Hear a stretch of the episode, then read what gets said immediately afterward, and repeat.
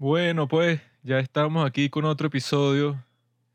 Sus dos mejores guías por este mundo de la magia, de las cosas misteriosas del mundo.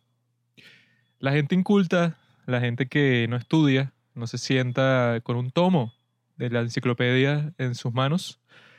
Dice que no, ya todo se descubrió, ya todos los grandes misterios fueron resueltos gracias a la magia de la matemática, a la física, a las ciencias. Y no, los que escuchan este podcast saben que hay muchos misterios todavía por resolver y algunos que quizá nunca se resuelvan. Por eso es que nosotros somos sus guías en el camino después de tratar de ver cuáles son esos misterios que quedan y investigar, ver quién está escondiendo la información porque no quiere que se sepa. Hay muchos que están así, que tienen todos los documentos en la mano y están caminando por ahí, la, la, la, y no los comparte con el pueblo porque creen que el pueblo se va a volver loco. Creen que no tenemos las habilidades cognitivas suficientes para vivir en paz y tranquilidad cuando escuchemos algo sorprendente. Yo creo que sí la tenemos.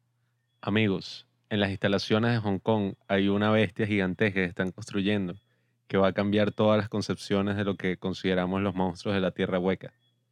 Lo escucharon aquí de primero, señores, y queda misterio para rato, ¿verdad, Juanqui? No, esa clase de misterio, camarada, eso no lo tenías que decir. Ahora van a venir a por nosotros la Fuerza de Seguridad del Estado, la Stasi, la Gestapo, está en la puerta ahora. Nos referimos son a las criaturas mitológicas conocidas como los grises, los grises, los verdes, los muñequitos ahí que tienen cabeza grande, ojos grandes y que podrían ser nosotros mismos del futuro, que han viajado al pasado para advertirnos de los peligros del calentamiento global o de la guerra nuclear, una cuestión así. O podrían ser de otra dimensión, que la gente dice, "Oh, otra dimensión. Eso lo que significa es que, por ejemplo, yo estoy viendo ¿no? a una pared blanca y yo veo que entre mis ojos y la pared blanca no hay nada, pero quizás si mis ojos fueran concebidos de otra manera, viera todas las maravillas que hay entre mis ojos y la pared blanca. No veo nada porque mis ojos están adecuados a eso. Tú no ves la- las ondas de Wi-Fi que están en mi teléfono y me ayudan a descargar todas las cosas que me hacen falta. Pero sin embargo, entran y salen de ahí. ¿Comprendes? Juanqui en estos momentos está hablando de lo que conocemos occidentalmente como la ontología. Y hoy le vamos a explicar cuáles son los procesos para llegar a ese nivel de percepción donde claramente podremos ver a los alienígenos o como se conoce en el lingo todavía no ilustrado, los ovnis, que son estos objetos que constantemente sobrevuelan mi casa y que mucha gente ha visto, mucha gente ha reportado.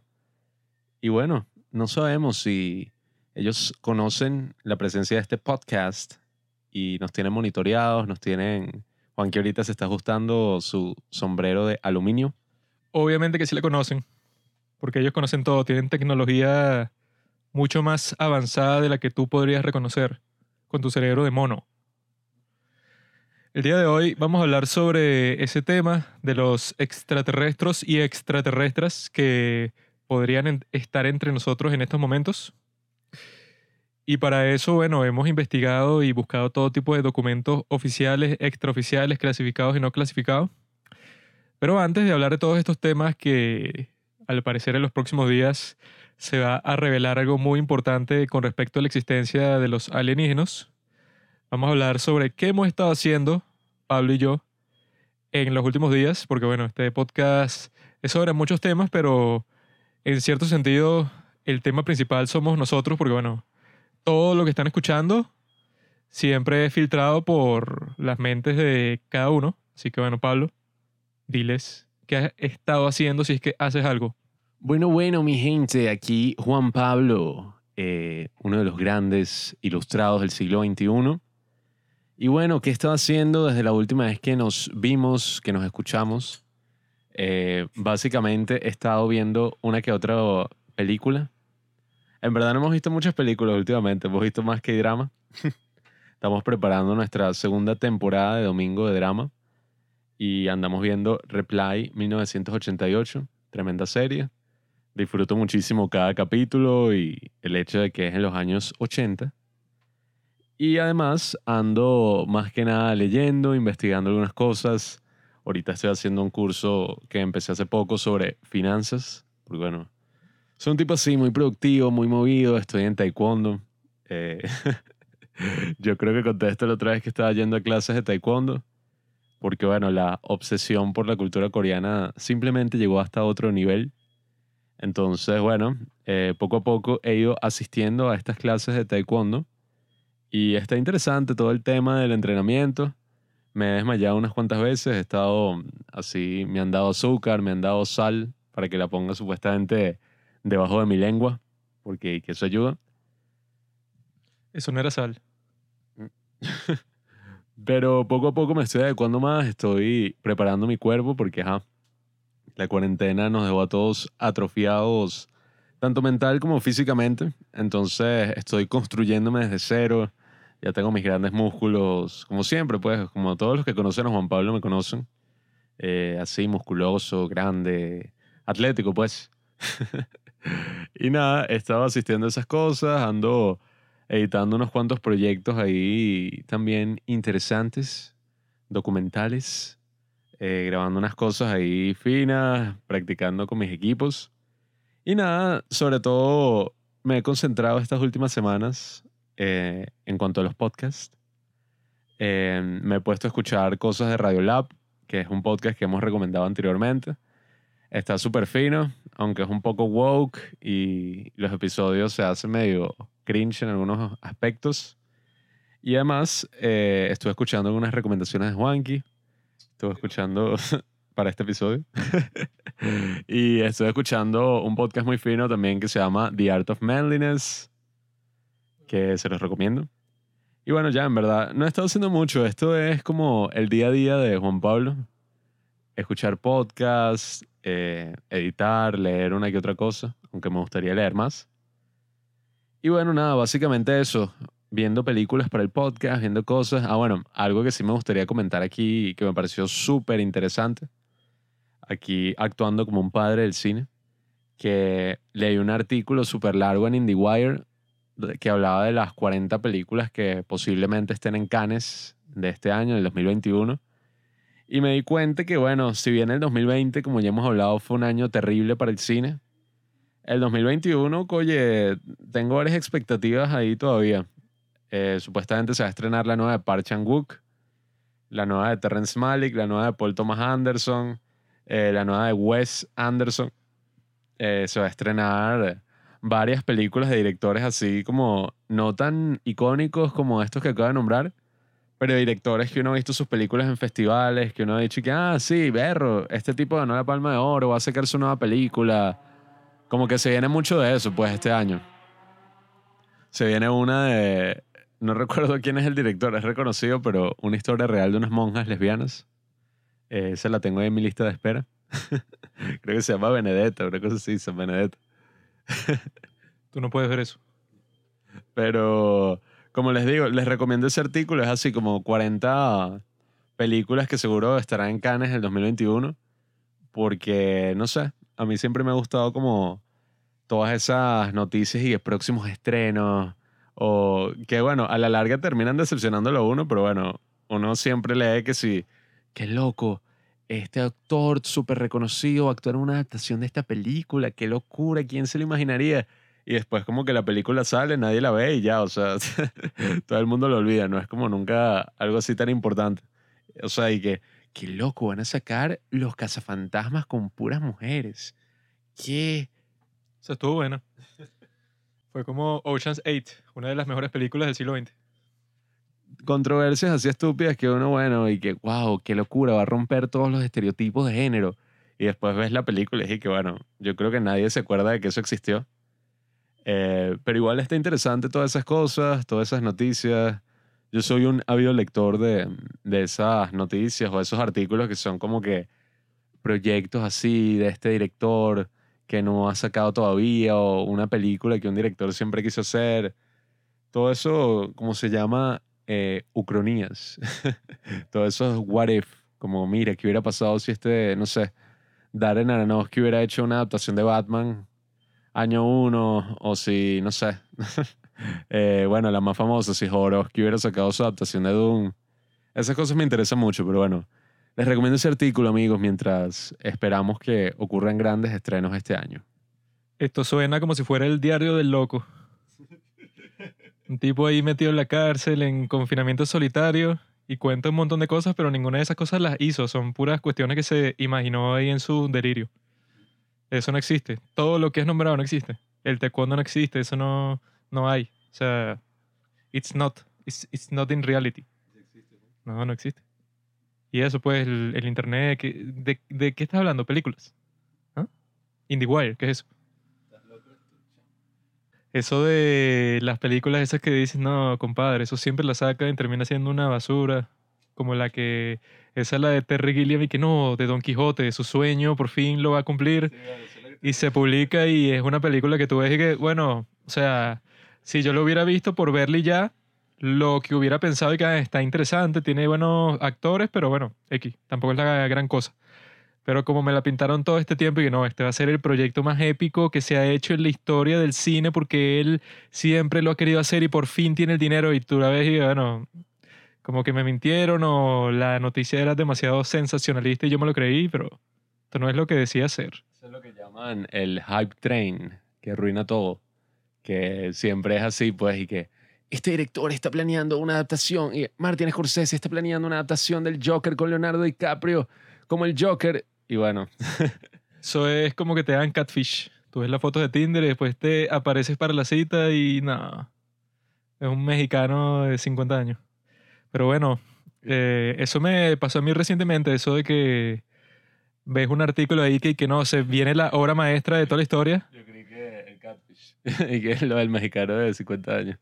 Eso me pasó, pero no recientemente. Lo que me pasó recientemente fue que estaba viendo uno- unos artículos sobre una serie sobre Hernán Cortés, Javier Bardem como Hernán Cortés, y con Steven Spielberg dirigiéndola, y con este actor, y con este, y con, ¿cómo se llama? De productores eran Gael García Bernal y Diego Luna. Y yo dije, berro, o sea, esto va a ser la mejor serie de la historia. Y resulta que gracias al COVID la cancelaron. Porque ellos y que ya tenían todos los planes que les costó como seis meses para que todo estuviera perfecto. Y cuando ya estaban empezando era marzo del 2020. Entonces fue ahí que, bueno, vamos a ver si la hacemos cuando ya la cuestión se pueda grabar, más o menos. Y cuando llegó ese punto, que fueron como seis meses después, fue que no, la vamos a cancelar porque la podemos grabar, pero no a la escala que estábamos buscando. Y que no le haría justicia a la historia porque nos están poniendo como que mil peros y mil circunstancias ahí que podemos hacer la serie, pero va a ser una miniserie, pues va, va a ser una cuestión de un- una escala eh, que no vale la pena gastar tanto dinero y todos estos actores y toda esta gente, sino va a ser como nos la imaginábamos al principio, dijo una de las productoras principales. Y ahí es que mi vida se fue a la mierda, porque yo quería ver esa serie, porque el día de hoy, justo hoy, que es 24 de mayo, lunes 24 de mayo, ustedes escucharán esto, bueno, podrán escuchar esto a partir del 26, que es cuando se estrena. Me terminé de leer mi libro de Hernán Cortés sobre la conquista del territorio mexicano y ha sido tremendo libro. Tiene todo lo que una buena historia puede tener. Y si han escuchado mi recomendación de eso, de la historia de Hernán Cortés, que fue la de la semana pasada, puede haber parte 2, parte 3, parte 4. Pueden haber 100 partes si es por eso. Si yo quisiera hacerlo, no quiero hacerlo, pero eso, la historia es tan, tan grande y hay tantas cosas interesantes que mostrar ahí que, bueno, todo depende de qué enfoque le des. Y yo creo que pueden ser tres partes, porque es eso, pues hay muchas cosas que contar. Y hubiera sido finísimo poder ver eso en una serie, porque sí, pues, o sea, la escala que necesitas para contar una historia de este estilo, bueno, es que tienes que tener eso, que si el presupuesto de la película de esa Cleopatra, que fue que eso, y que, que si la película así más cara de los tiempos antiguos, es- sí que sí, el siglo XX, porque bueno, tenías que construir todo, pues que si un, un estudio gigante así, con un montón de pirámides y un montón de cuestiones así históricas, que ajá, o sea, si no tienes la plata para hacer eso bien y no puedes tener una producción normal por culpa del COVID, si es mejor que no lo hagan, porque si lo van a hacer mal, para eso es mejor eso. Esperar que a alguien más se le ocurra hacer un proyecto de este estilo, porque bueno, esa es una de las historias más importantes de la humanidad. y que mucha gente no conoce, y me di cuenta de eso gracias a nuestras encuestas de las stories de Instagram, porque bueno, creo que fue algo así como eh, de todos los que respondieron si conocían la historia de Hernán Cortés, creo que fueron como 20% sí y 80% no, algo así. ¿Y eso qué es eso? Este podcast es la mayoría de la gente que lo escucha son latinoamericanos y bueno, ese, ese fue el primer conquistador de toda la nueva España, que es como le llamaron a, a México en su momento y que nadie conozca esa historia. O sea, yo lo que conocía antes, que creo que también lo digo en la recomendación, era lo que contaban los maestros en el colegio y lo contaban de la forma más retrasada del mundo. Querí que, y que bueno, estaban los indios, ¿no? Llegó Hernán Cortés y como los indios son retrasados y no sabían nada de nada, este Hernán Cortés y los españoles en general fue que, mira, toma un espejo y el indio que, o sea, soy, soy muy estúpido, nunca me he visto en un espejo. Y eso y o cualquier estupidez que tenían los españoles y fue que eran tan estúpidos y no se podían defender ni nada que a juro iban a terminar eh, aniquilados.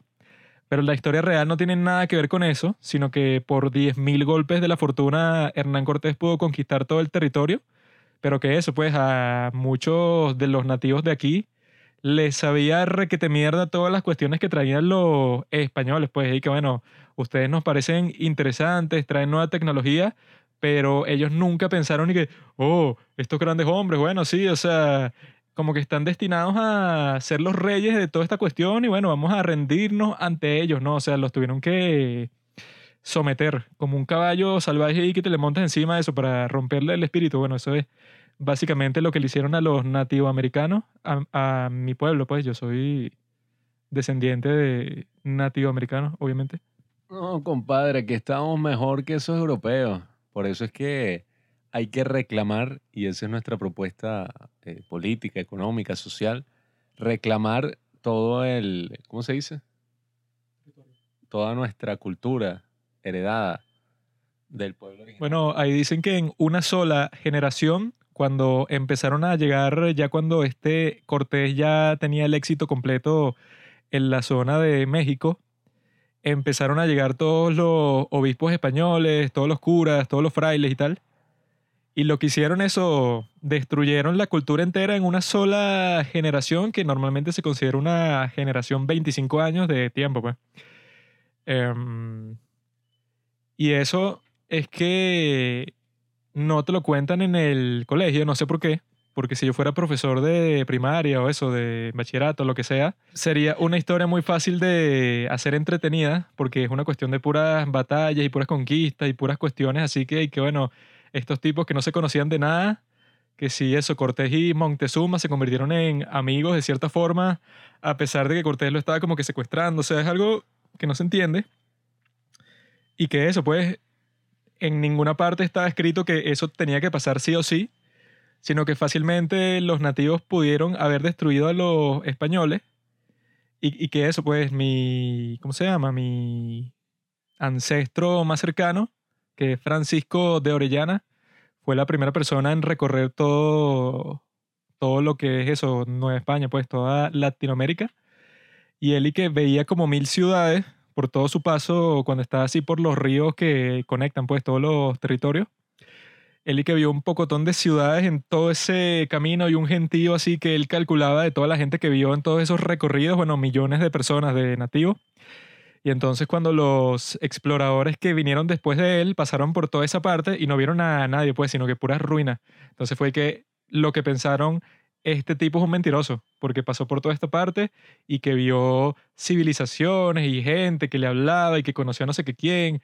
Y yo fui eso, el, el tipo que fue después de él, ponte, 20 años después, visité todas esas partes y no hay nada, o sea, el tipo es un mentiroso. Cuando en realidad lo que pasó es cuando se llegaron, se llegaron tantos españoles para esa zona, repartieron eso, la viruela, pues la smallpox por toda esa zona y se murieron millones de personas por esa enfermedad. Entonces, cuando tú pasas por toda esa zona, bueno, te encuentras con una que otra tribu que habrá quedado que vive cerca de un río ahí que son ponte que sí 20 personas y tú dices y que ah, bueno, así es que son los indios, pues son como que unos estúpidos así que tú los ves viviendo en, en grupitos pequeños y por sí solo no pueden hacer absolutamente nada y no entienden la tecnología cuando en realidad y que bueno, si hubieras visitado como hace 20 años, te hubieras llevado una, ¿cómo se dice? Una impresión totalmente distinta porque bueno, los tipos tenían unas ciudades completamente avanzadas tecnológicamente y no era y que no, estos estúpidos que no pueden hacer nada por sí solos, sino que sí tenían su tecnología y todas sus cuestiones. Y además de ese libro, también me estoy leyendo el de Julio César, que también ya estoy cerca de terminarlo.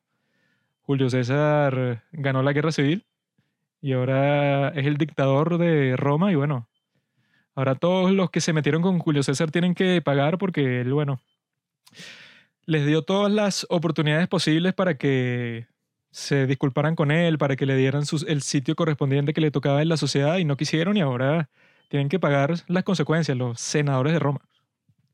Después de haber realizado esa encuesta en Instagram y haber visto que la mayoría de ustedes no conoce esta gran historia, eh, Juanqui está contando todo esto y se leyó el libro porque, bueno, estoy muy emocionado, no sé si te hicieron ahorita, si al final, pero queremos hacer una, ¿saben? Como una obra de radio sobre la historia de Montezuma, la amistad de Montezuma y de Cortés. Todavía vamos a ver quién va a interpretar a cada uno, estamos probando los distintos acentos, los vestuarios, todo, para meternos en personajes y bueno, Pronto estaremos estrenando nuestra radio obra que pueden escuchar en vivo em, el 25 de diciembre, pues, no, el 12 de diciembre, que es que se cumple la profecía eh, nuevamente. Y bueno, ya saben, si no lo ven, les debemos 500 dólares a cada uno. La cuestión es que cada entrada cuesta 12 mil dólares si quieren escucharla. Entonces, nos lo pueden pasar por Bitcoin o por, por Cele, cualquier de, cualquiera de estas aplicaciones de pago. Y nosotros eso, cada entrada, si quieren escuchar esta obra de radio que va a ser una de las primeras en la historia en contar esta historia, eso, 12 mil dólares. Lo podemos hacer, sería gracioso. Anyway. Em, eso, estamos aquí todavía encarcelados en esta posilga, Venezuela. Y estamos aquí metidos esperando que se termine esta desgraciada cuarentena. Y yo lo que hice hoy, para que estén más actualizados en el proceso, es que estoy aprendiendo a jugar Go. El juego Go, juego chino, que ayer vi un documental que se llama AlphaGo, que es como la inteligencia artificial, que se llama así, AlphaGo, desarrollada por Google en Reino Unido cómo ellos lograron desarrollarla de tal manera que vencieron al campeón mundial de Go, pero así eso, el tipo que creo que ya tenía ahí que 18 campeonatos mundiales, o sea, el tipo que nadie había podido vencer en un montón de tiempo. Y de una partida de cinco juegos, el tipo perdió 4-1. Le ganó un juego que fue como que sí, por fin, ah, qué loco cuando él al principio, cuando le propusieron la cuestión, fue que sí, yo estoy casi 100% seguro que yo ganaría 5 a 0, porque eso, una máquina no podría estar ni cerca de estar así empatada con mis habilidades, porque el Go es tan complicado que, bueno, tú puedes hacer la inteligencia artificial que te dé la gana y todos los cálculos que tú quieras, pero en realidad yo soy tan bueno que obviamente nadie me puede ganar y que yo creo que 5 a 0, seguro. Y eso, perdió el primero, perdió el segundo, perdió el tercero, ganó el cuarto y perdió el quinto. Entonces, ahí es que la gente empezó a decir que no, bueno, los expertos pensaban que ese logro iba a ser que si en 10 años, que una inteligencia artificial sea capaz de ganarle a este tipo que supuestamente era el, el Federer del Go, y le ganaron. Y como se ve interesante el juego, que, que es el juego más viejo de toda la historia y que ya lo llevan jugando y que por 4.000 años. Entonces, si es por 4.000 años, no creo que sea solo por costumbre, sino porque debe ser un juego muy interesante que dicen incluso que, que tiene más movimientos posibles que átomos hay en el universo. Eso lo dicen todo el tiempo y no lo entiendo. Pero si lo dicen en internet, debe ser verdad. El juego más antiguo de la historia, el juego del amor. Y en el juego del amor estamos jodidos. En ese sí no hallamos para dónde agarrar. Ahí, hay que, no, ahí sí efectivamente hay más movimientos que átomos, que granos de arena en todas las playas de la Tierra y de Marte. Ay, pobre palo. El juego del amor es el más simple de todo. Hay como tres movimientos máximos en cada interacción. Solo que lo tienes que hacer bien como yo. Y lo más importante de todo lo que estaba haciendo en este tiempo, que el tonto de Pablo no entiende, es seguirle la pista a uno de los mejores grupos musicales de toda la historia, que lo llaman ITZY. ITZY es un grupo de K-pop compuesto de cinco integrantes. La líder, Yeji, la main dancer, Charion, la main rapper, Ryujin, Yuna, la más joven, y Lia, la mamá del grupo, porque sabe inglés, y es la que las guía en los viajes. Sino que yo veo normalmente un video al día de los vlogs de ITZY, que lo suben en su canal de YouTube y duran como 10 minutos. Y son como 70 y pico y siguen sacando más y eso, lo que narran ahí es como van de país a país, que se presentan en un sitio, que tienen los premios en otro sitio, que eso es lo que tiene de bueno estos grupos, que siempre van documentando todo lo que hacen. Cuando las celebridades en los Estados Unidos son unas nenas, porque lo que pasa es que, ay, los paparazzi me persiguen, ah, no, que siempre me amenazan mi privacidad y soy famoso y no puedo vivir tranquilo. A los coreanos como que no les importa mucho eso, sino que es que, ok, me perseguirán y subo blogs de todo lo que estoy haciendo y la gente sabe dónde vivo probablemente, pero bueno, no es la gran cosa porque tampoco es que soy la reina, pues nadie me va a venir a hacer un atentado ni nada, sino que simplemente tengo que soportar que todo el mundo me esté viendo, que si cuando salgo para la calle y cosas de ese estilo, pero tampoco es algo así que no, bueno, la princesa Diana que la mataron porque lo, perseguían los paparazzi, o sea... Esos gringos son locos. En Corea, bueno, uno puede saber hasta la dirección de la persona más famosa y como el pueblo coreano es tan noble, van y bueno, le dejan comida, se caso, le barren la acera de enfrente, cosas así, pero en Estados Unidos saben la locación y bueno, bomba, tiroteo, una, un libro que abres y te cae sida así, sangre con sida. La cuestión de los Estados Unidos es que como hay 300 y pico millones de personas, es que bueno, en un grupo así van a existir como 10.000 psicópatas en cambio, en Corea, como no son tantas personas, deben existir en vez de 10.000 que 100.000.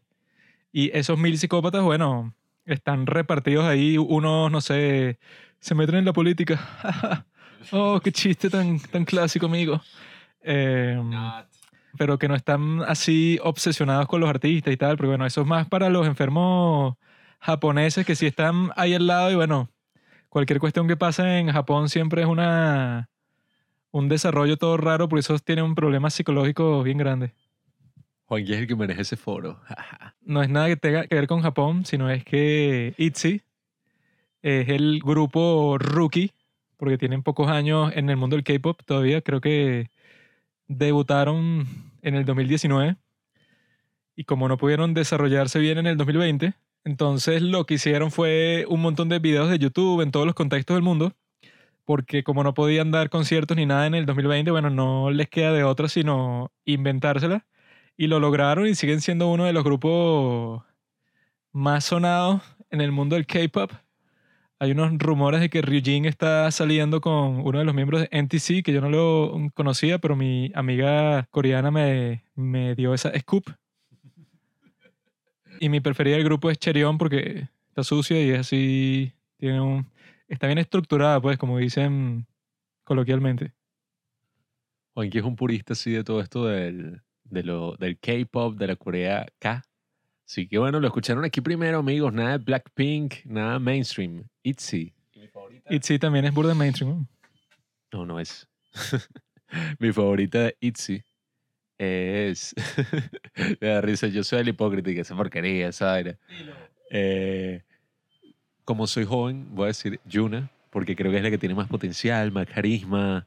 Yeji, eh, bueno, ya nosotros creo que hablamos de eso en otro capítulo. ¿Te gusta la más joven porque eres un pedófilo? En fin, eso es lo que estaba haciendo. Ya lo escucharon aquí primero. Cortés, Julio César, Go e Lo mejor que existe. Y al mismo tiempo yo estudio idiomas. Estudio alemán. Ya puedo decir lo que sea. En alemán, ich kann Deutsche reden puedo decir lo que quiera, pues soy un genio. Y en coreano, bueno, puedo decir una que otra cosa, porque es más complicado y tienes que aprenderte un nuevo alfabeto y toda esa cuestión, pero en general todo eso está yendo viento en popa, pues, como dicen. Y en tres años seguro ya soy cuatrilingüe.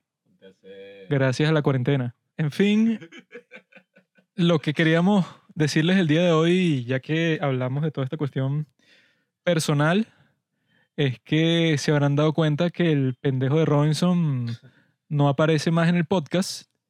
Y bueno, él tiene una historia de vida un poco accidentada que no adentraré aquí a la gente que está escuchando porque no tiene sentido decir todos los detalles ni nada, sino simplemente que el muchacho se le ha complicado la vida, pues, con la cuarentena y toda la cuestión, y que no lo sacamos del podcast nosotros, sino que él así como que de facto se sacó del podcast. O sea, no hubo ningún acuerdo, no hubo ninguna resolución así oficial y que bueno, por tal y tal razón está fuera del podcast y no vas a salir más, no sé, cualquier cuestión así oficial, sino que el muchacho eso no ha podido venir por un montón de tiempo por cualquier razón que, quieran, pues ahorita en tiempos así con COVID, cuarentena y toda esa cuestión, dar una excusa de, de cualquier tipo y de cualquier circunstancia, bueno, es súper fácil porque, bueno, puede ser, no, no pude ir porque eso,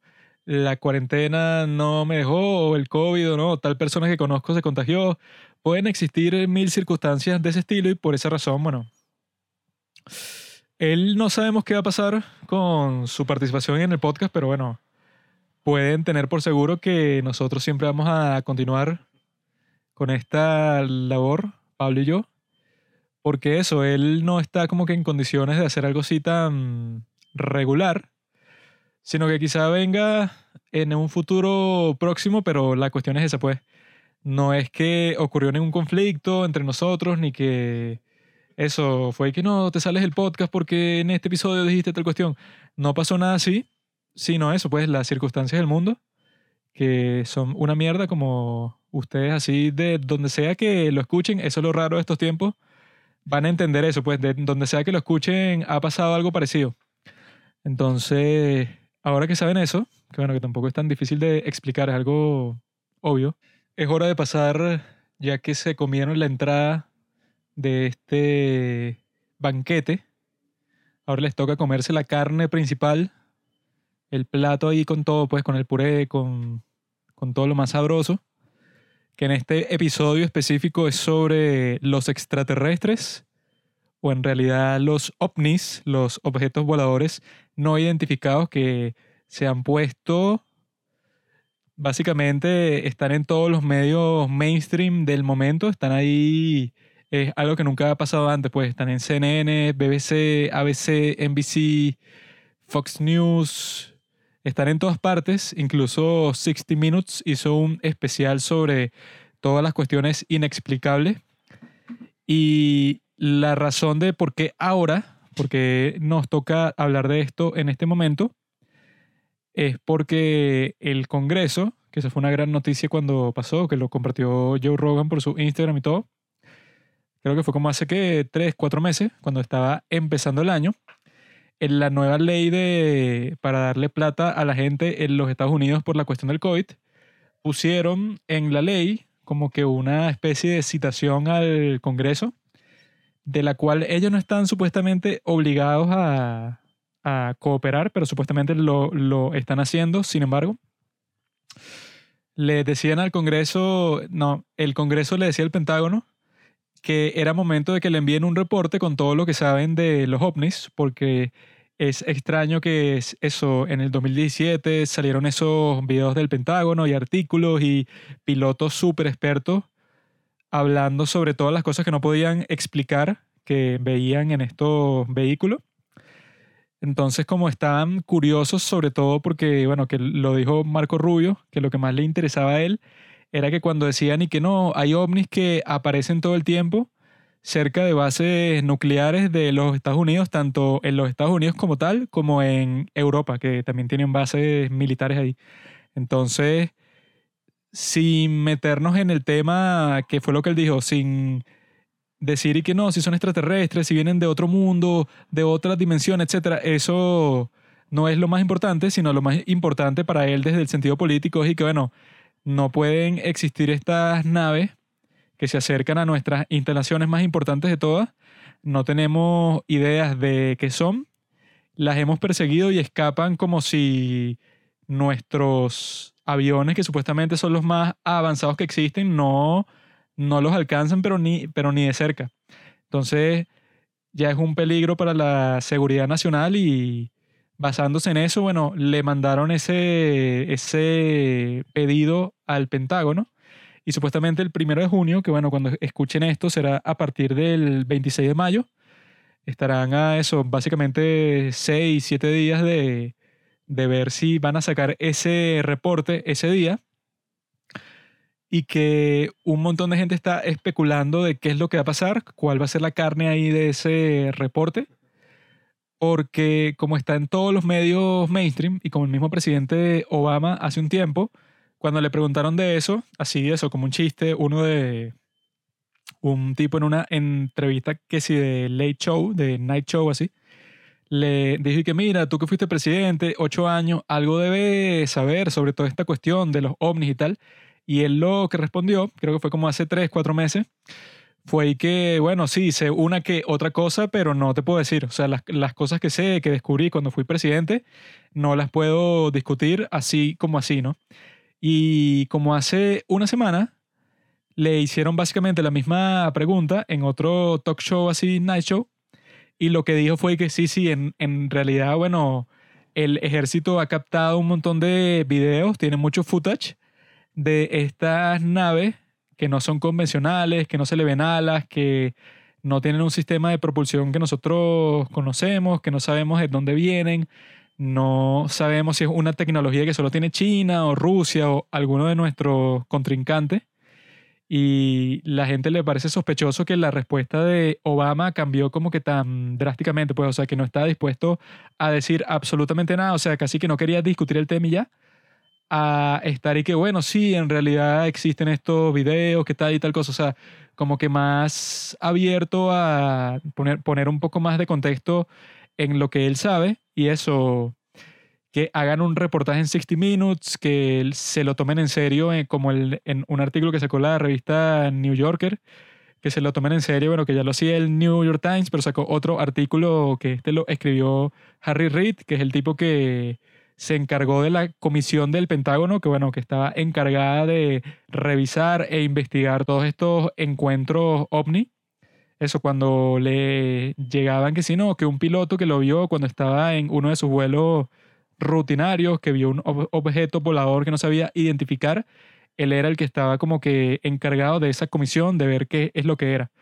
Entonces, como la gente está así sospechando que todas esas actitudes que antes cuando tú querías hablar de este tema, eso, todo el mundo te veía raro y ya como que no lo ibas a ver ni en CNN ni en ninguno de estos sitios porque la mayoría de las personas, seas político o miembro del ejército o lo que sea, no querías que te vieran conversando del, tema porque quizá después te estaban diciendo que no, bueno, que tú eres un tonto que cree en teorías conspiranoicas, en extraterrestres, o sea, eres un gafo, pues, o sea, que te dejaste engañar por alguien o que simplemente no eres una persona seria.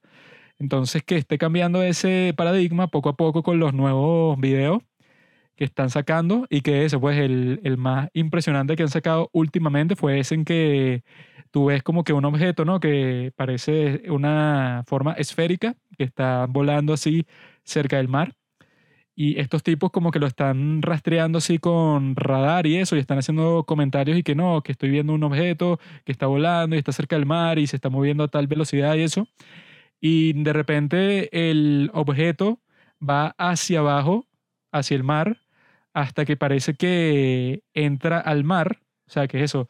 Nadie tiene ninguna nave o ningún vehículo que tú puedas estar volando así a altas velocidades y al mismo tiempo cuando te provoque te metes al mar y también vas rapidísimo. O sea, eso que yo sepa y que, que estén conscientes los mismos tipos que han conversado sobre ese tema no existe. Pues no, los expertos han dicho que no conocen ningún vehículo que sea capaz de eso porque incluso cuando se mete al agua, ellos después buscaron por esa zona para ver si había así, que bueno, quizá fue algo que chocó, o sea, que sin quererse fue al mar y bueno, se tuvo que haber destruido en el contacto, pero no encontraron nada, no encontraron partes de nada roto ahí. Y supuestamente esta nave pasó cerca de un submarino y le midieron la velocidad e iba súper rápido, o sea, iba casi imposible de rastrear porque les pasó por al lado a este submarino súper rápido. Entonces, que estén sacando todo esto poco a poco, van publicando las evidencias que tienen el Pentágono y el ejército de los Estados Unidos en general. Todo el mundo en este momento, todos esos de la comunidad interesada en los ovnis, que está eso en Reddit, en Instagram, en Twitter, todos están así como con una ceja levantada.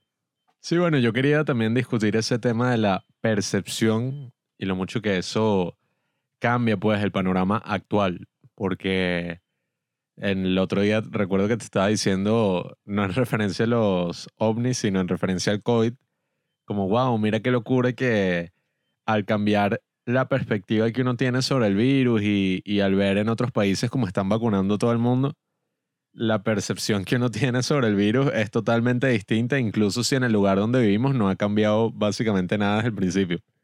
Em, algo parecido así sobre eso de la percepción lo extrapolo a esto de los ovnis, porque si te das cuenta, hace unos años, o sea, incluso poniéndote mi propio ejemplo, hace un año o unos años, cuando uno piensa en esto de ovnis, uno piensa que, bueno, eh, el ser humano si es estúpido, mira cómo se imagina cosas, mira cómo confunde y cree que por su percepción, errores de la percepción, cree que nos están visitando, bueno, marcianos, nos están visitando hombres verdes y tal.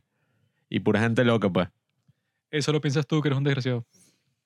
Pero desde, como dicen en el podcast este que estábamos escuchando de Joe Rogan, que dicen que, bueno, desde el artículo este del New York Times del año 2017, y de ahí en adelante, pues que yo fui leyendo más y más artículos del New York Times respecto al tema, ya ha cambiado completamente el panorama y al día de hoy, como estamos haciendo ahorita, estamos hablando del tema de los ovnis sin pensar que estamos, bueno, somos dos locos aquí hablando de conspiraciones o de, no, sí, eh, ¿sabes? Y que yo lo vi, era un tipo verde así alargado y ti.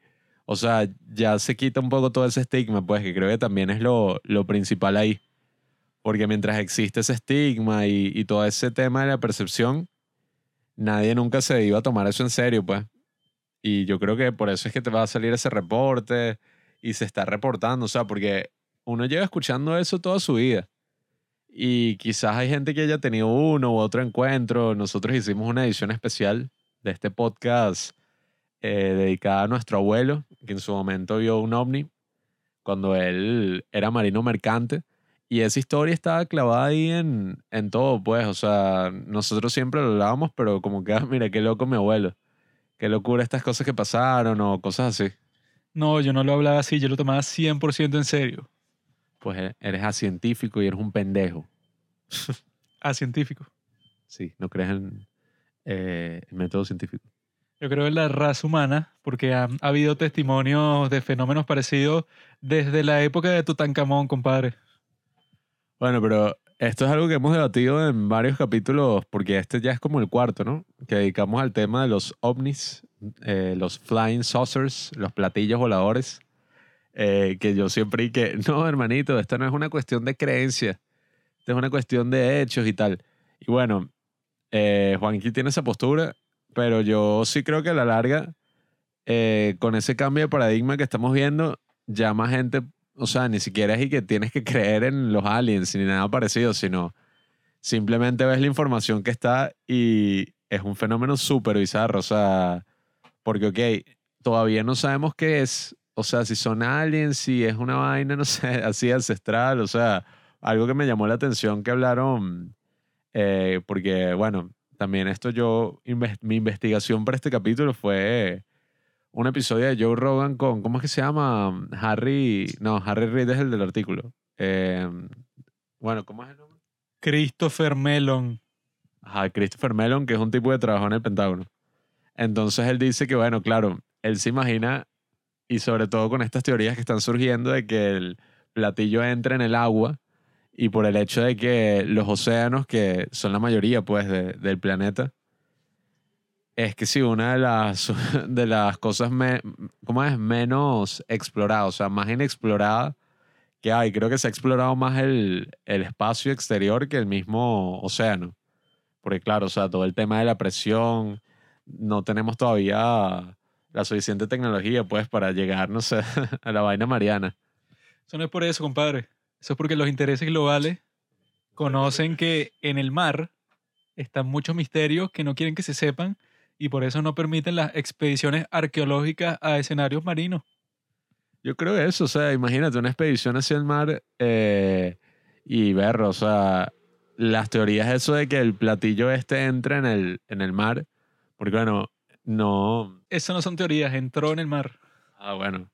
Pero, o sea, que nuestro propio abuelo decía, o sea, él era marino, pues, y vio el, el platillo volador en todos estos viajes, ahí hasta... El mismo Tic Tac, el de David Fravor, que ha sido el más famoso de toda la historia y el más comprobado por todo el mundo, el tipo le llamó la atención no porque vio la nave, sino porque vio que debajo del agua había como si fuera, ¿sabes? Como cuando están las rocas así en el puerto que las olas chocan contra eso y ahí espuma, pues está todo blanco ahí cerca de las rocas. Entonces él y que vio eso, pero en el medio del mar. O sea, que si un montón de espuma blanca, como si el agua estuviera chocando con algo que estuviera justo debajo de la superficie.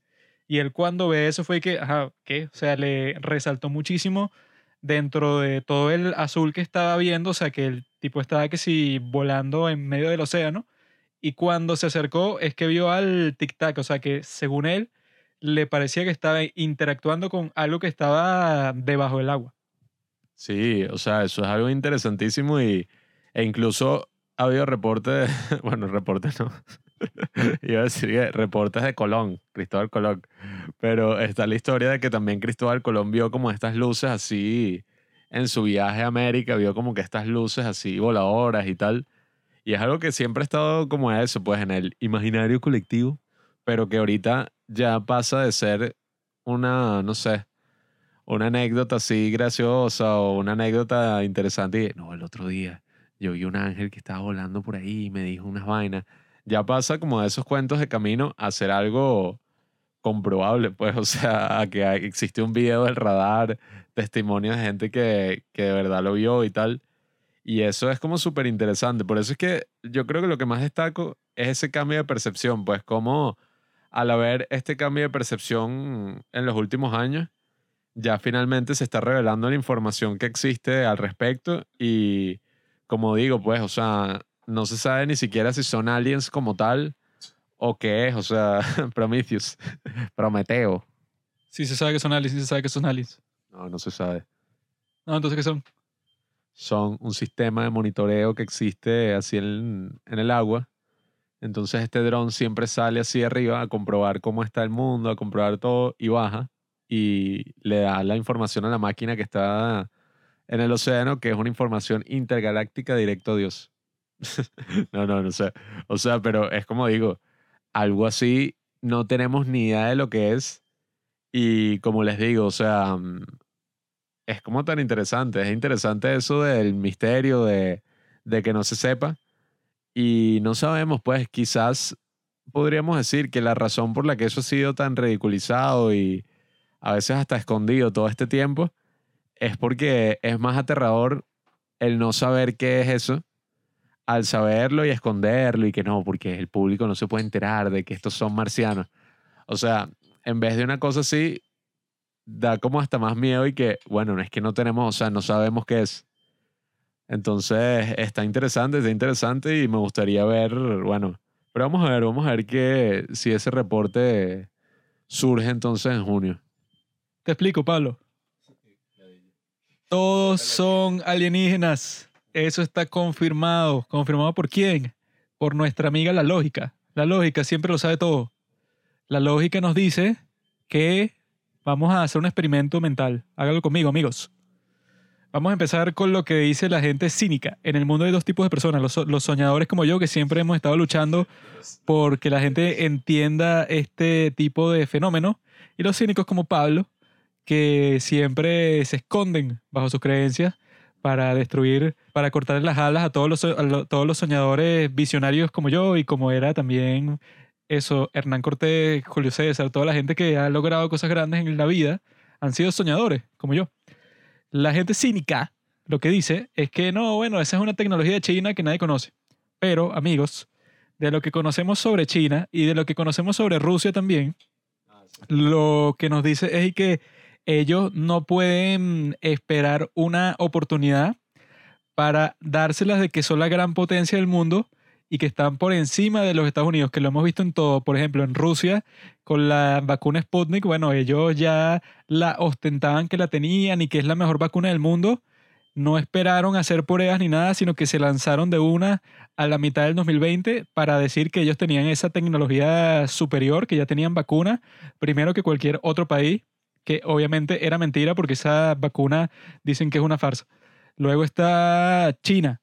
China eso es el rival principal de los Estados Unidos en este momento y no espera una mínima oportunidad eso en política internacional para decir que ellos son superiores a los Estados Unidos y que eso incluso cuando pasó lo del 6 de enero, eso de que se metieron en el Capitolio de los Estados Unidos, salieron los oportunistas de China a decir cosas y que nos preocupa la democracia en los Estados Unidos, como que para burlarse, pues, o de que les haya pasado eso porque eso es lo que hacen los Estados Unidos con los otros países y bueno, están estos países que son los enemigos de los Estados Unidos que están resentidos como China, pues.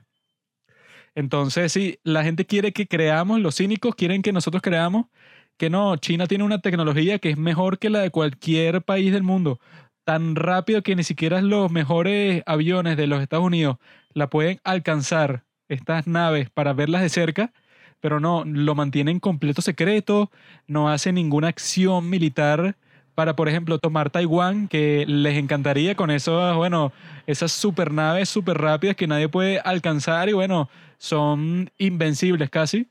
Ellos tienen eso, pero lo tienen escondido. O sea, no tienen ningún, ningún sentido por donde lo vea. Y lo tienen desde los años, bueno, que se ha ido reportando esta cosa, pues incluso, y que en los años 50 que está ahí, y Roswell y tal, tenían eso. O sea, el más famoso de todos, el del Tic Tac, es del 2004. Entonces, bueno, cuando China medio estaba levantando cabeza en el 2004, tenía la tecnología más avanzada de todo el mundo, ni de vaina. Entonces, esa teoría no tiene sentido. ¿Qué otra teoría nos queda? Es que son civilizaciones de otro mundo que han logrado un avance tecnológico que no nos podemos ni imaginar, compadre. ¿Y qué es eso? En el podcast ese de Joe Rogan dicen y que, ¿cuál sería el mejor lugar para esconder algo? El mar, porque tú te metes, si tienes la tecnología suficiente, te metes en las profundidades, no sé, en el medio del océano Pacífico, que está que sí, desolado. Y nadie te ve, pues, o sea, tú puedes tener el reino de las sirenas ahí y nadie lo va a ver porque estás metido a eso, miles de metros de profundidad, en una presión súper potente que, bueno, destruye cualquier nave que se meta tan profundo. Si tienes una tecnología que supera a la de toda la tecnología de los seres humanos y que es capaz de soportar todo eso, bueno, literalmente sería imposible encontrarte a menos de que tengamos la suerte de eso, pues de los pocos encuentros que han existido, que nunca es que tú tomaste la foto así de cerca ni nada, porque al parecer estas naves, que otro argumento que dice la gente que si todo el mundo tiene una cámara en el bolsillo, ahora con los teléfonos inteligentes, ¿por qué no existen fotos así de cerca que se vean bien y tal? Y que bueno, weón, trata de tomarle una foto a la luna con tu teléfono de mierda. O sea, que eso siempre pasa, que tú dices que la luna se ve muy bien hoy. Sacas tu teléfono y cuando vas a tomar la foto se ve como si fuera un bombillo porque tu teléfono no está hecho para eso. Incluso Samsung sacó eso en uno de sus nuevos teléfonos. Puede tomar una foto de la luna que se ve muy bien, pero ese teléfono lo sacaron que sí este año. De resto, eso. Y la luna está en el mismo sitio siempre. O sea, tú la ves ahí y tienes todo el tiempo que te dé la gana para tomar la foto y se ve como una basura. Ahora, ¿cómo le vas a tomar foto a un ovni que va súper rápido o que es súper luminoso, que está súper lejos? Nunca vas a tener obviamente una foto clara porque no está en la naturaleza de las circunstancias que eso exista. Entonces...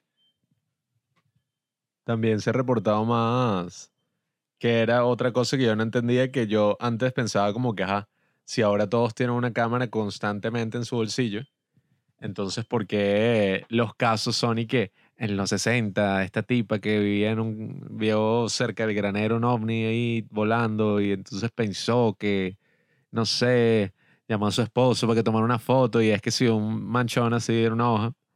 Y que no, claro, es que en esa época era porque la paranoia que tenía la gente respecto a la guerra pensaba que, bueno, venían a ovnis y tal porque quería escapar pues de su realidad.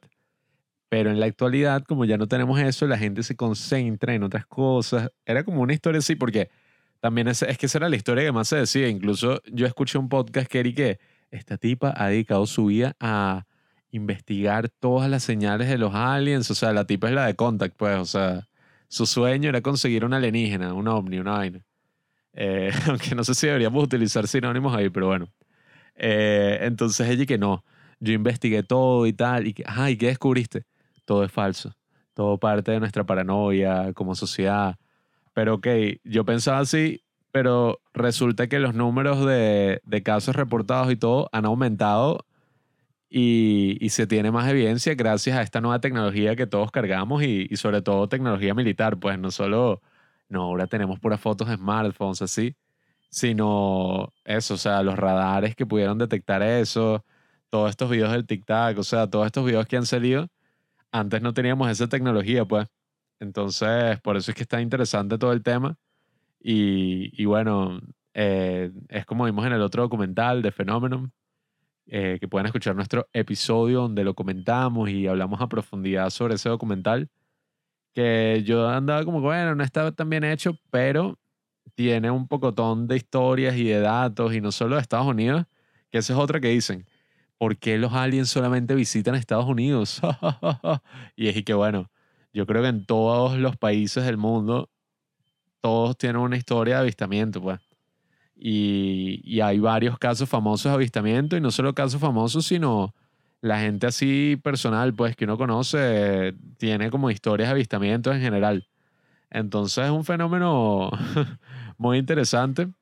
Y, y, por eso digo, pues hay muchas cosas que nosotros racionalizamos pero que, o sea, creo que no hace falta racionalizarlo, sino pensar como, bueno, vamos a ver si sale más evidencia, vamos a ver qué es lo que tienen los gobiernos del mundo. o sea, que si en verdad es que tienen alguna prueba así interesante. Eh, y bueno, que se estudie en serio eso, pues que se dedique plata. Imagínate si de verdad se estudia el océano así a profundidad eh, con el pasar de los años, va saliendo nueva tecnología tú ves un pulpo, tú ves como es My Octopus Teacher, y esa broma ya parece alienígena en sí. O sea, ni siquiera hay que irnos hasta, no sé, hasta la galaxia más lejana para ir que verlo. Ya en el mismo océano uno ve criaturas que uno dice que, ¿qué carajo? o sea, tú ves My Octopus Teacher y tú, qué verga. O, o hablar de las mismas medusas estas que, que descubrieron que literalmente nunca mueren, sino que cada cierto tiempo se van como que se rejuvenecen, pues, por así decirlo, y vuelven y pueden vivir eso, o sea, por siempre. Unas vainas eh, que básicamente van en contra de todo lo que nosotros suponemos, así que no, esto es lo más claro, la vida, la muerte, tal. Entonces está interesante, está interesante el tema. Se nota que no conoces la fuente de la juventud. Se encontraba en la costa de Florida, pero los nativos no dejaron que los conquistadores llegaran hasta ese punto porque era un sitio sagrado. El pobre Pablo no entiende que si tú empiezas a investigar el océano, es peligroso, porque claramente los alienígenas no quieren ser molestados. Si los molestas, no, agárrate de tu asiento. Porque lo que te viene es turbulencia pareja. Lo que hay que hacer es deja que ellos mismos se presenten. Porque si tú vas a, espiar por ahí en la guarida del lobo, no te sorprendas cuando te llega una mordida en la cara. Y en Reddit, que es donde salen todas las verdades del mundo, hay varias teorías ahí de qué es lo que va a pasar últimamente. Voy a empezar desde la más creíble hasta la menos creíble. La más creíble es la que dice que, bueno, ese reporte que están haciendo ahorita contiene una información que ya le habían dado a muchas personas importantes así de los Estados Unidos, que si el Senado y cosas así, en donde supuestamente hay una imagen súper mega clara de una nave, de un ovni en forma triangular, que supuestamente tomó un piloto desde su cabina. Y que eso, o sea, que es como que la imagen que todo el mundo ha estado esperando todo el tiempo, clarísima, pues, o sea, que, que tú ves que es una, eso, es un ovni extraterrestre, no, no puede ser de la Tierra, pues, o sea, tú lo ves clarito, a toda la luz del día. Supuestamente dicen que eso, una persona que supuestamente tiene contactos con gente que vio eso, dicen que está en el reporte y que eso es lo que supuestamente van a... Ese es el premio grande del reporte que van a sacar en junio. Una imagen así crystal clear de un ovni que supuestamente se nota claramente que no es de esta tierra. Esa es la teoría que yo creo que tiene más sustento, pues, o sea, que tú puedes decir que los tipos obviamente tienen mucha más información, como dijo Bob Lazar, ellos tienen, el gobierno de los Estados Unidos está en posesión de varios platillos voladores, estoy 99,9% seguro de eso, pero no te lo van a decir porque para eso tienen que explicar muchas cosas, digan, ah, ¿por qué nos mintieron? ¿Qué están haciendo con ellos? Eh, tienen que explicarle la tecnología a competidores de otras partes del mundo, o sea, eso no les conviene. Por lo tanto, obviamente que no te van a decir todo el secreto, sino que ellos han estado poco a poco liberando información. O sea, te lanzan un clip, te lanzan eso, una historia. Ah, bueno, David Fravor, tienes el, el permiso de dar entrevistas en todos los podcasts de todo el mundo. Tienes esto, o sea, poco a poco te, te van sacando cosas para que cuando te muestren la gran cosa tú ya estés como que un poco acostumbrado a cómo es la cuestión.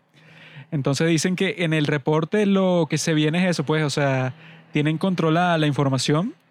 No te van a decir, no, claro, Roswell en realidad era una misión en la cual los aliens querían. No viene nada de ese estilo, o sea, no va a ser una, como dice, una disclosure así 100%, pues no tiene sentido que el ejército haga eso que como ya hemos discutido en un episodio anterior, que la razón por la que no han revelado la existencia pues, de los extraterrestres es porque eso no está bajo el control del gobierno civil de los Estados Unidos, sino bajo el ejército. Y que eso habrá sido un trato que hicieron entre el presidente Truman, que fue presidente de eso entre los años, ¿qué? 1945 y 1952, creo yo. Entonces ahí habrán hecho un cambio entre el gobierno civil para mantener el control de las armas nucleares y que el gobierno militar manteniera el control de los secretos extraterrestres. Y que eso, de que tenían la tecnología, de que tenían... ¿Qué te ríes tú, huevón? que me da risa. Este tipo hablando así como si, ajá, o sea, él sabe toda esa broma, pero me imagino el trato y que, no, bueno, nosotros les damos las armas nucleares, pero nos tienes que dejar el poder de los alienígenas. Pa. No fue así tonto, te explico. Primero tienen las bombas nucleares y entonces Truman dice que, ok, esto tiene que estar bajo el control de los civiles porque si, se lo doy un militar, el tipo va a estar en la guerra del no sé qué, de cualquier cosa y va a empezar a usar bombas nucleares y va a destruir el mundo. Entonces los militares le dicen y que, bueno, ok, tú ganaste esta vez. Pero cuando pasa lo de los extraterrestres, que los tipos dicen y que, ok, esto es una tecnología que se puede usar para propósitos militares, es una tecnología que puede cambiar para siempre la concepción del mundo que tienen la mayoría de nuestros ciudadanos. Entonces, bueno, tiene sentido que nos la deja al, control de nosotros el ejército.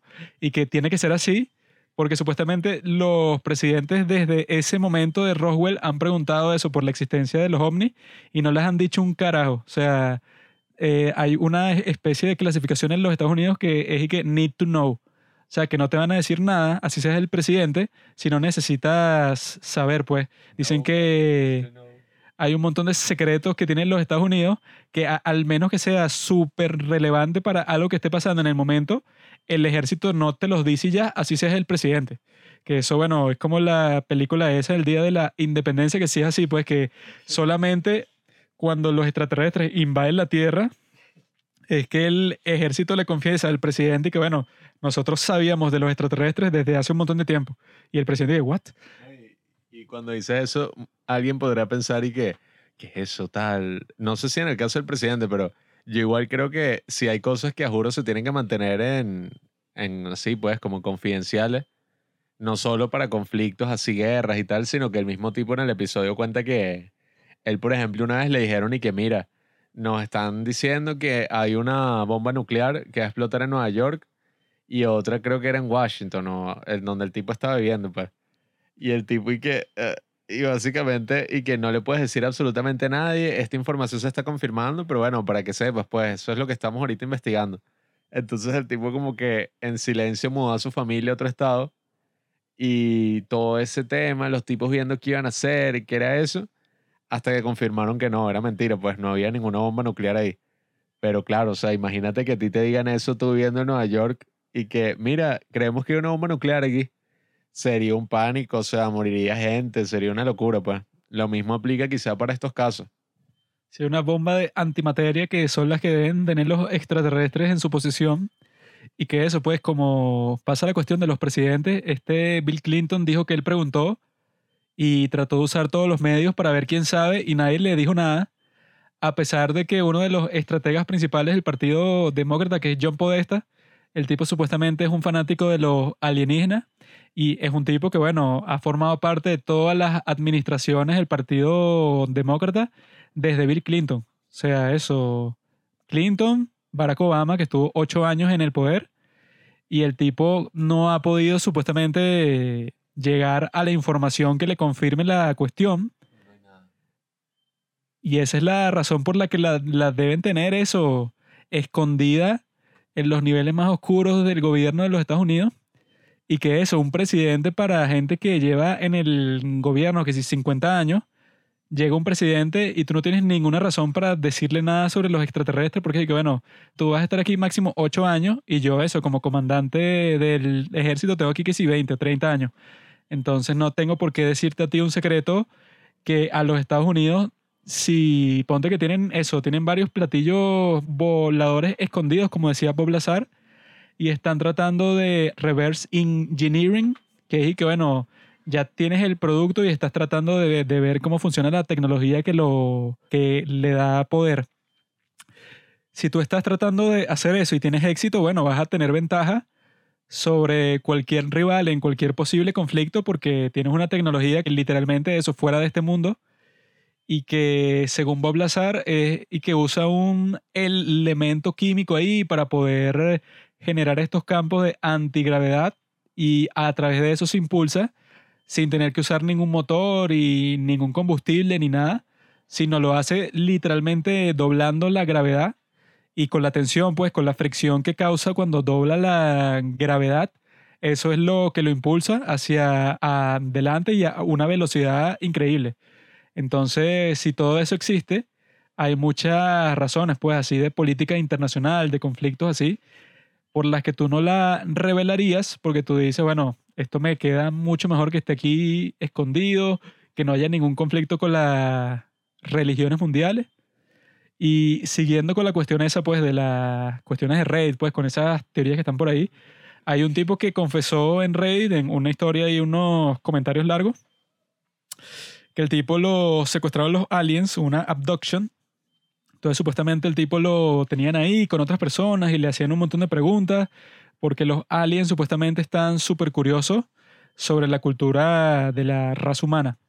Entonces, y que, que le preguntaron absolutamente todo, pero que ellos tenían su propio lenguaje que para él sonaba y que, mm, o sea, sin ninguna variación ni nada, sino que cuando hablaban entre ellos, bueno, parecía como que un zumbido y ya, pero sin embargo, se la manejaban para poner pensamientos en su, en su cabeza y él les respondía en inglés y así es como se comunicaban. Entonces, él supuestamente, los aliens le dijeron que su plan era hacer contacto con la raza humana en julio del 2021. Cuando eso, o sea, él hizo esta publicación, creo que fue en el 2018, 2019.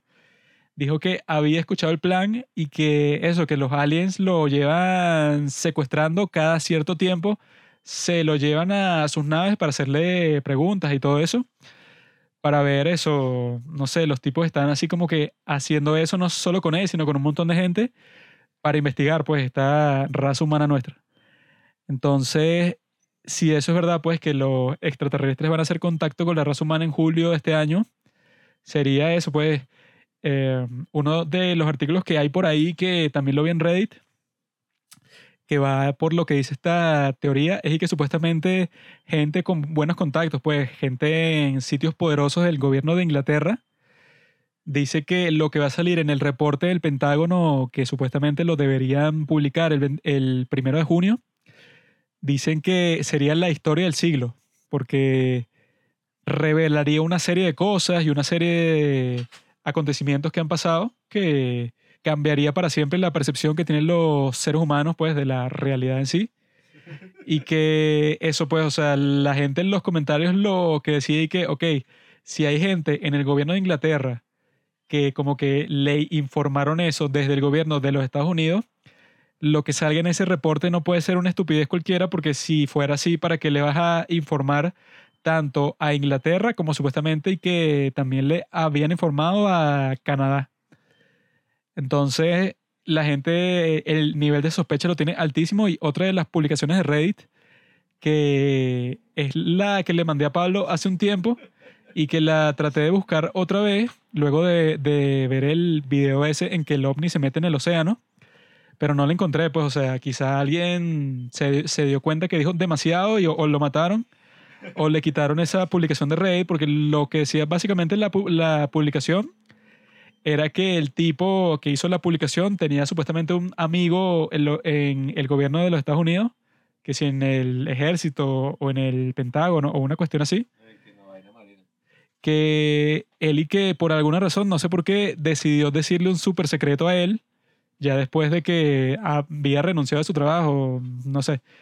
Pero que lo que le quería decir era que. Sí.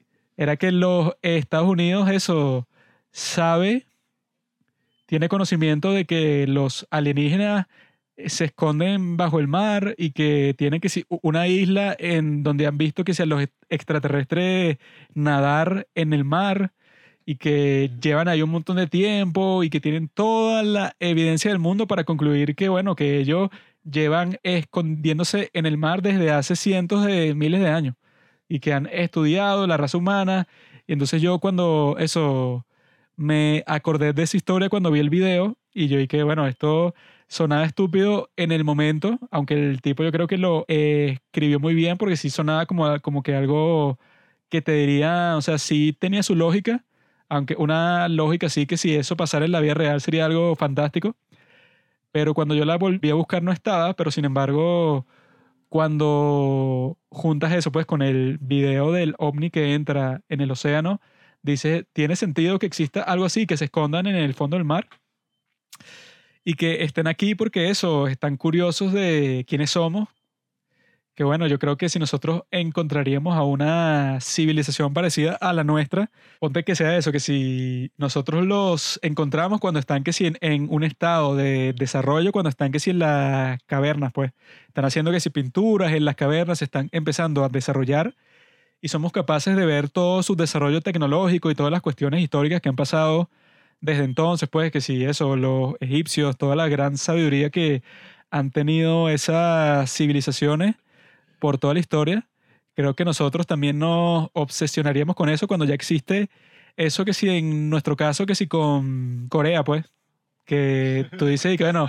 no, no son extraterrestres, pero tú estás y que, bueno, estos son como que un grupo de gente que es distinto y que te interesa bastante como que saber sobre ellos y tal. Yo nunca, nunca imaginé que iba a decir Corea, que, que, que, a decir y que, no, las ranas en no sé dónde, en tal región, y Corea.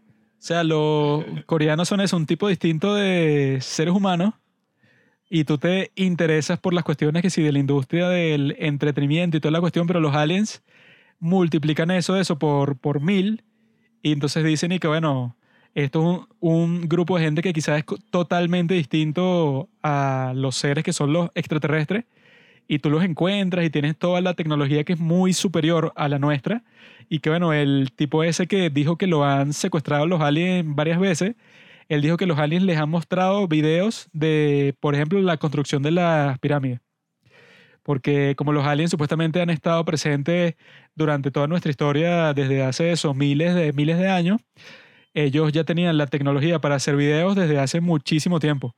Y entonces él y que en los momentos que lo secuestraban, lo que más le sorprendió es que le mostraban eso, pues que le mostraban y que, ah, bueno, aquí están, eso, no sé, que si tus ancestros en las cavernas pintando y nosotros lo grabamos. Eso y la construcción de las pirámides, todos los momentos así como que más significativos de la, de la raza humana, los aliens los tienen grabados. Bueno amigos, ya lo escucharon. La prueba definitiva del siglo, los comentarios de Reddit Ya saben que, bueno, cualquier cosa así grande, bueno, primeramente es anunciado en Reddit, pues, evidentemente.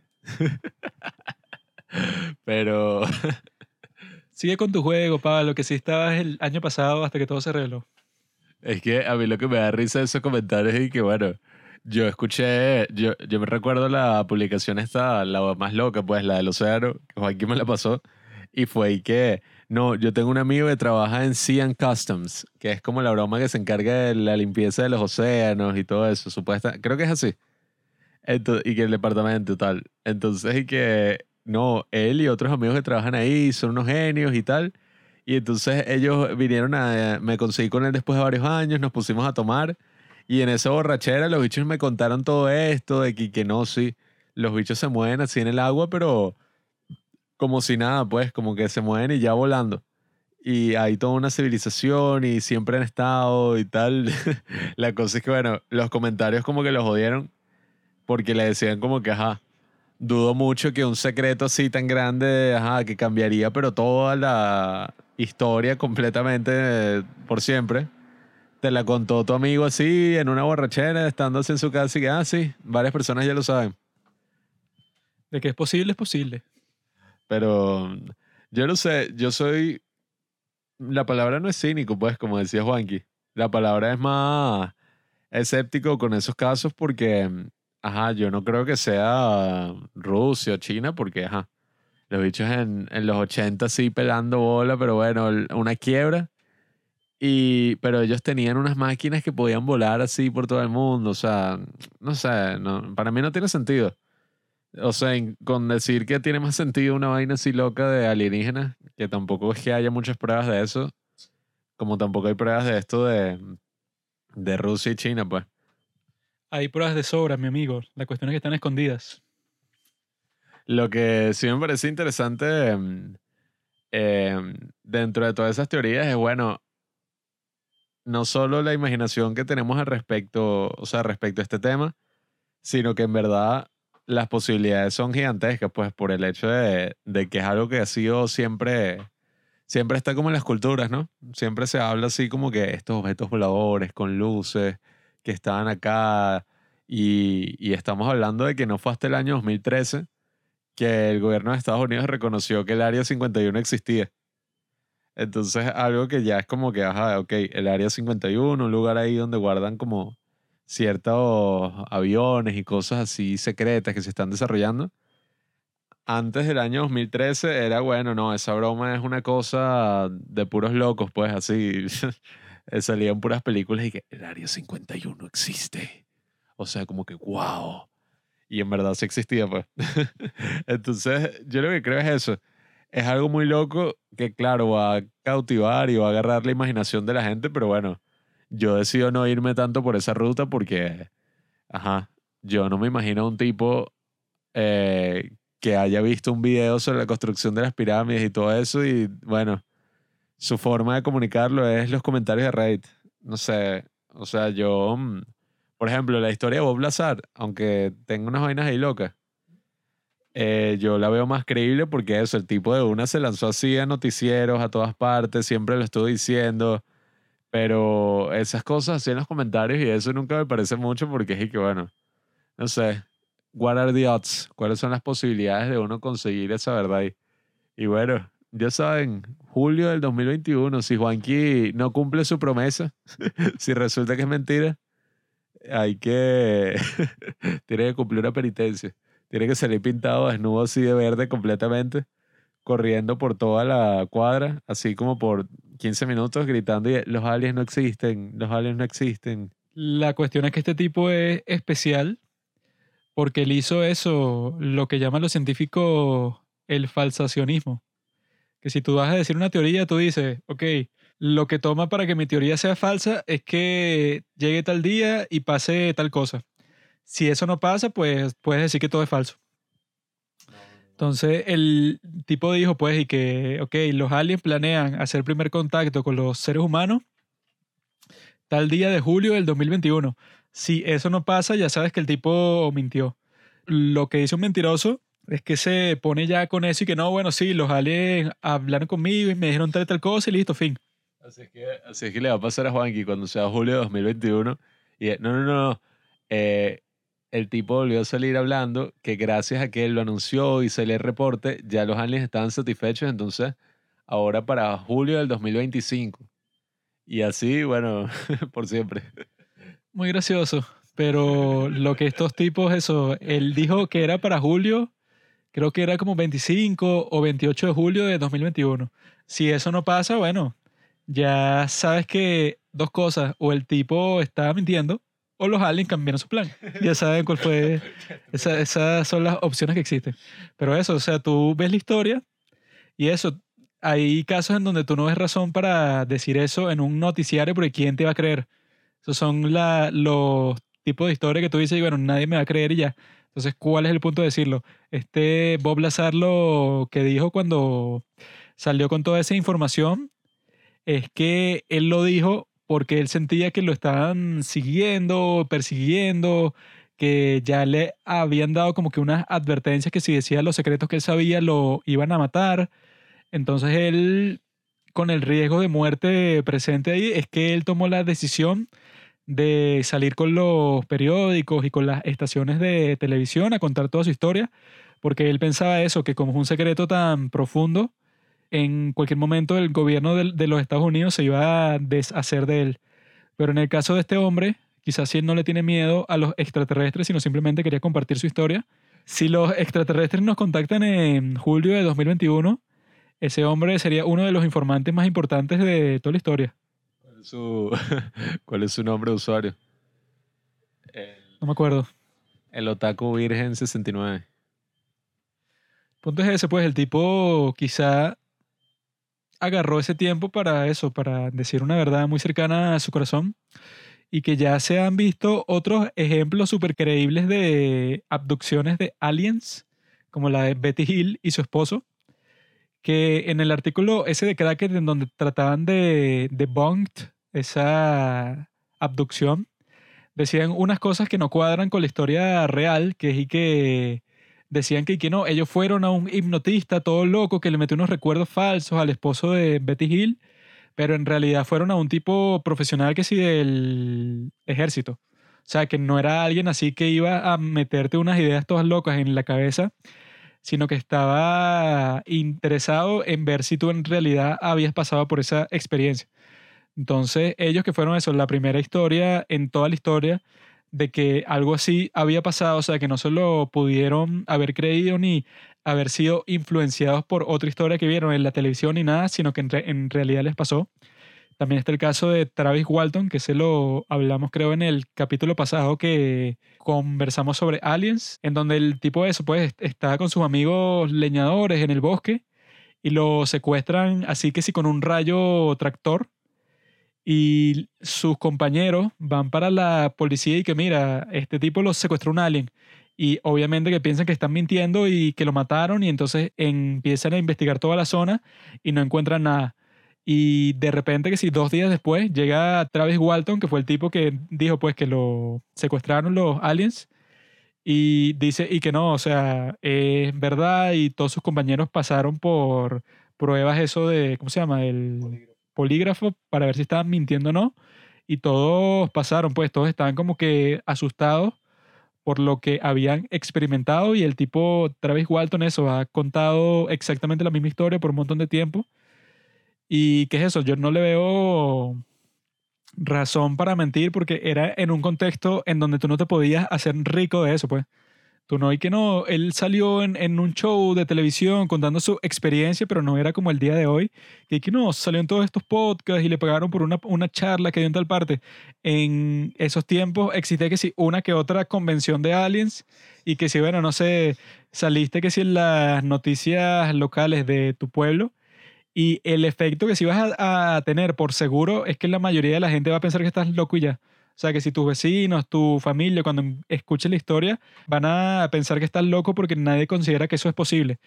Entonces, cuando ves a esta gente que se hace famosa diciendo cosas de este estilo, como le dijo Joe Rogan al tipo ese, pues Christopher Mellon, que estuvo en su podcast, que este Bob Lazar, y que no han ganado absolutamente nada de plata con esta historia, pues. la ha contado como mil veces. Hizo un libro y tal, pero bueno, o sea, El libro lo regaló. Era gratis en PDF. fue un libro que publicó que sí él mismo, pues no y que no, se, se volvió billonario. JK Rowling, o sea, el tipo lo publicó en todas partes y fue un bestseller mundial, ¿no? O sea, que si lo vendía en su página y que bueno, si quieren saber la historia como que más detallada de todo lo que yo digo, bueno, aquí la tienen, que con eso, ajá. O sea, no llega a una audiencia tan grande y vender libros, creo que para que te hagas rico con eso es muy improbable, pues. Entonces, Eso le dijeron a Jeff Bezos. retrasado. Como autor, estúpido. Entonces, que todas esas cuestiones existan, lo que quiere decir es que, claro, que los aliens son reales, pues, y que han visitado la Tierra muchas veces. ¿Qué te ríes tú, huevón? Que me, me da risa que esa es tu conclusión así de todo el tema. Sí, sí. Los aliens son reales. Obviamente que son reales, pero la pregunta no es esa. La pregunta es si han visitado la Tierra. Y que eso, pues, yo creo que todo eso es creíble. Todo es cuestión de que uno tenga la mente abierta y el tiempo suficiente para estar consciente sobre todas estas teorías. Y ustedes no tienen que hacer eso, sino simplemente escuchar este podcast.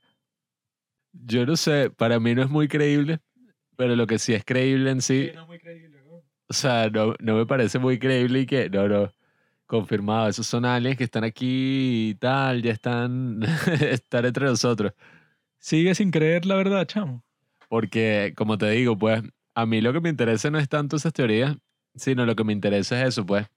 El hecho de que se, se tengan videos, se tenga todas esas bromas así sobre los UFOs. No me digas genio. Tú eres el único que le daría más valor a un video así. No, no, no. O sea, no es darle más valor así que no, sino digo, ya eso en particular, el hecho de que se esté revelando todas esas cuestiones y de que cambie como un poco el, el paradigma eh, respecto al tema, yo creo que ya eso en sí me parece hasta más emocionante que yo ponerme que, no, sí, es que en verdad son aliens de no sé qué, porque como en verdad no hay una explicación clara y capaz hasta esto, o sea, capaz hasta lo que estén escondiendo, lo que sea, no sea ni siquiera una explicación clara tampoco, ya eso me parece como demasiado especulativo, pues, o sea, ok, puede pasar como también puede ser, no sé, y que no, es que esa es una vaina... ah, Es que no tienes alternativa. esa es una vaina, no sé, de, ¿cómo es que se llama? De una civilización que estuvo antes que los humanos, que dejaron un sistema de monitoreo así cuando se fueron para ver que, no sé, la sociedad la reiniciaron con la evolución y vieron como, o sea, eso o puede ser, es que eso es lo que digo, a mí lo que más me llama la atención es el hecho de que sea un misterio en sí, porque yo incluso hasta me imagino una película sobre eso. Si, imagínate una película pero no así Los Hombres de Negro, pues, o algo así, sino una película seria, pues, dramática. Que, de, o sea, de repente empiezan a reportar todas esas cosas, pero nadie sabe qué es, pues. Y a lo largo de la película nunca se revela qué coño es, solo se pone como un interrogante. Sería súper in- fino eh, o súper intrigante, porque es como ese sentimiento así que uno tiene al ver esas cosas, que es como que, ajá, pero qué, qué carajo. o sea, cómo esas cosas son posibles en un mundo donde nosotros ahorita nos consideramos como, bueno, la raza dominante, somos, no la raza étnica, la raza humana, eh, nos consideramos como que no, o sea, tenemos todo, pues tenemos la tecnología, tenemos todo nuestro poder y cualquier cosa inexplicable aparentemente estará en la próxima, bueno, estará en el espacio exterior, estará en no sé dónde, pero todo lo que pasa aquí es súper explicable, pues. Y eso es lo que da miedo, pues, esas cosas como que, ajá, algo que vaya en contra de las mismas leyes de, de la física, ¿qué carajo? No, no es tan difícil, no es tan difícil. Simplemente tienes que usar la razón. Tú te sientas a pensar y dices, ¿cuáles son las posibilidades que existen? Es un gobierno extranjero que tiene tecnología mejor que la de los Estados Unidos y que no descartada. ¿Qué es lo que queda? Que sea de una civilización más avanzada que este, porque ¿de dónde más van a salir una tecnología que supera muchísimo a la más avanzada de todas las que se conocen de la raza humana? Claro, pero es que primero quiero saber qué tecnología, o sea, no cómo funciona y nada, sino ¿qué carajo es eso en primer lugar? Porque, ajá, y que, no, no, eso es un vehículo que se transporta por ahí para observar a los humanos y buscan gente, o sea, es que eso es lo que te digo, es como complicado y raro el tema porque yo no sé qué es ese bichito, o sea, no sé qué es el tic-tac en primer lugar. Obviamente, eso es el punto, por eso se llama ovni, objeto volador no identificado, pero ahí que bueno, si tú ves, puede ser lo que sea. Ajá, y entonces la lógica no existe. Y que bueno, si es una nave, ¿no?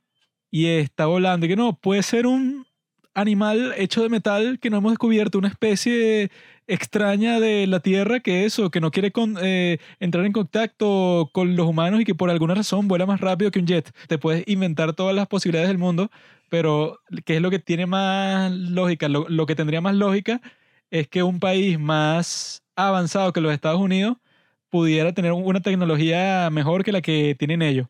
Pero eso no existe, porque tanto Rusia como China ahorita que están teniendo me- medio tecnología normal. O sea, llevan un montón de tiempo que estaban, era que sí, como granjeros, hasta que ya se abrieron totalmente al desarrollo económico.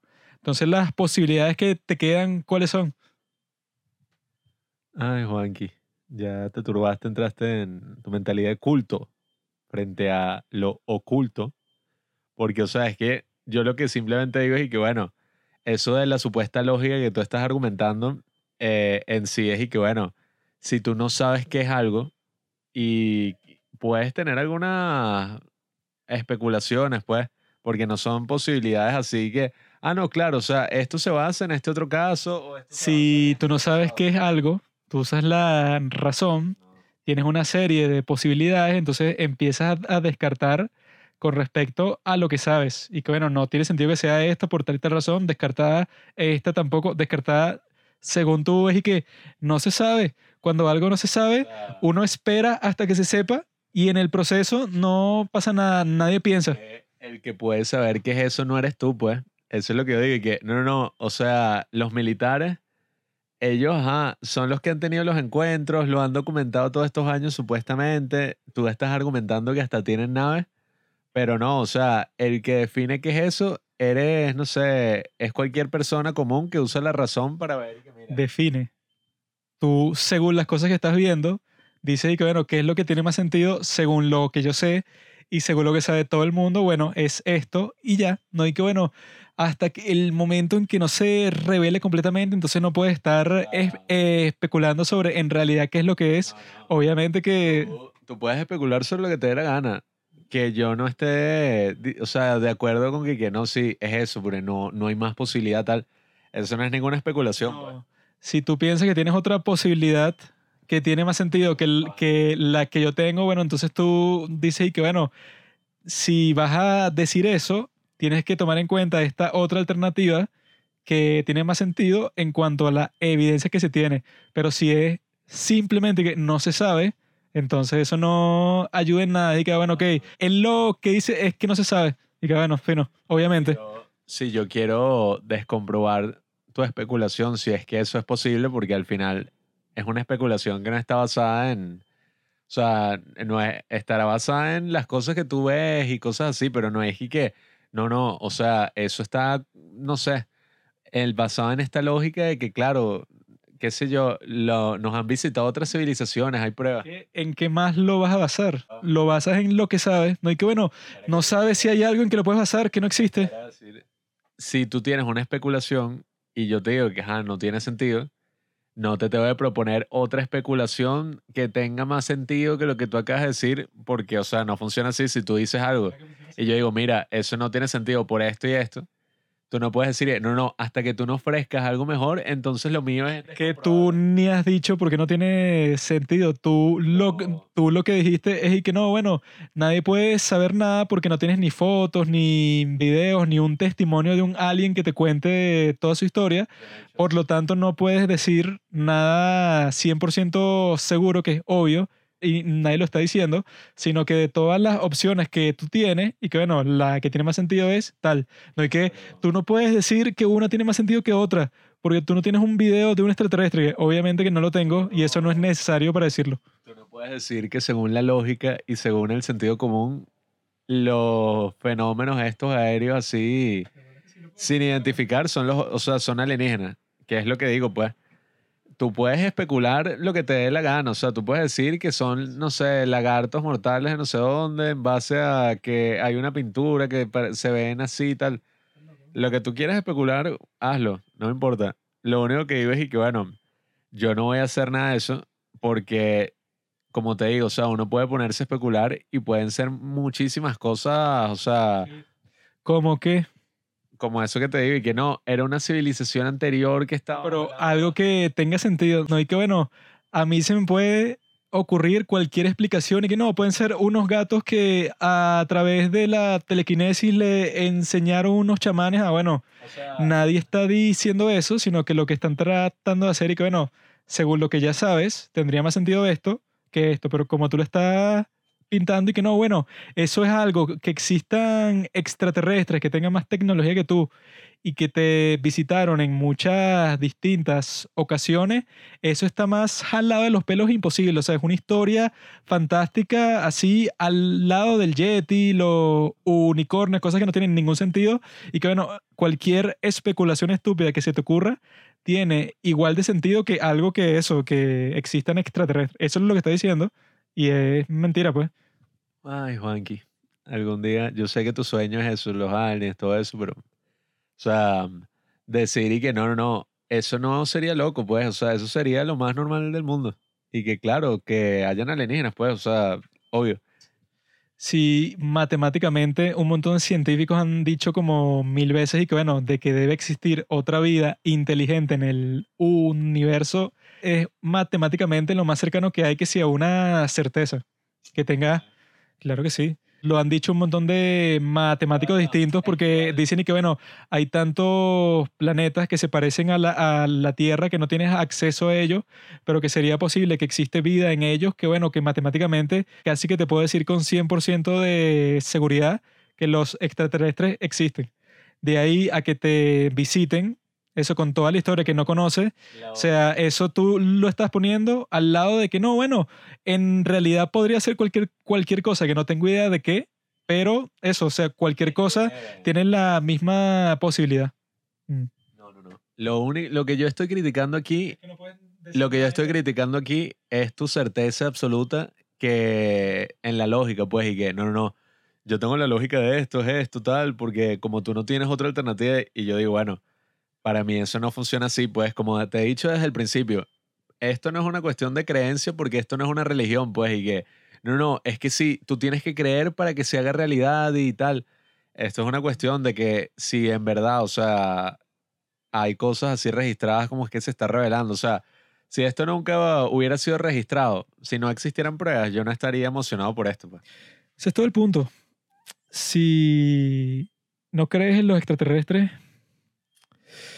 cuando hablas de un tema así que eso, si los si los ovnis no son sinónimos de extraterrestres, no sé de qué estaríamos conversando porque es eso, pues eh, todo es exactamente el mismo tema, porque eso es lo que le interesa a la gente cuando habla sobre eso y cuando se crean conversaciones sobre ese tema. No es porque la gente esté buscando una explicación alternativa o porque exista eso, es una civilización antigua, que, etcétera.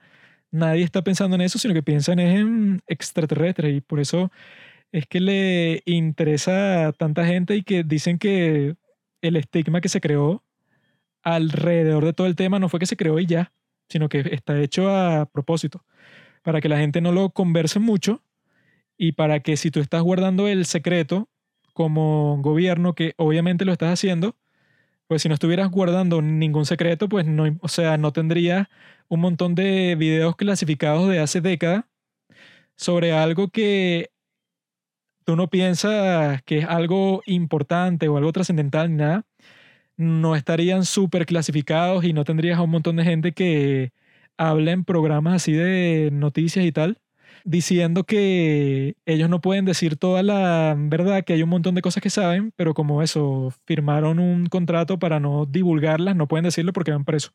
Eso dijo eso, tanto Christopher Mellon como Luis Elizondo, todos dijeron que ellos en verdad saben mucho más de lo que están conversando, pero no pueden decirlo porque van presos. Entonces, si eso existe, es que dentro del gobierno tienen un grupo ahí de gente que en realidad sabe o sabe muchísimo más de lo que sabe el público.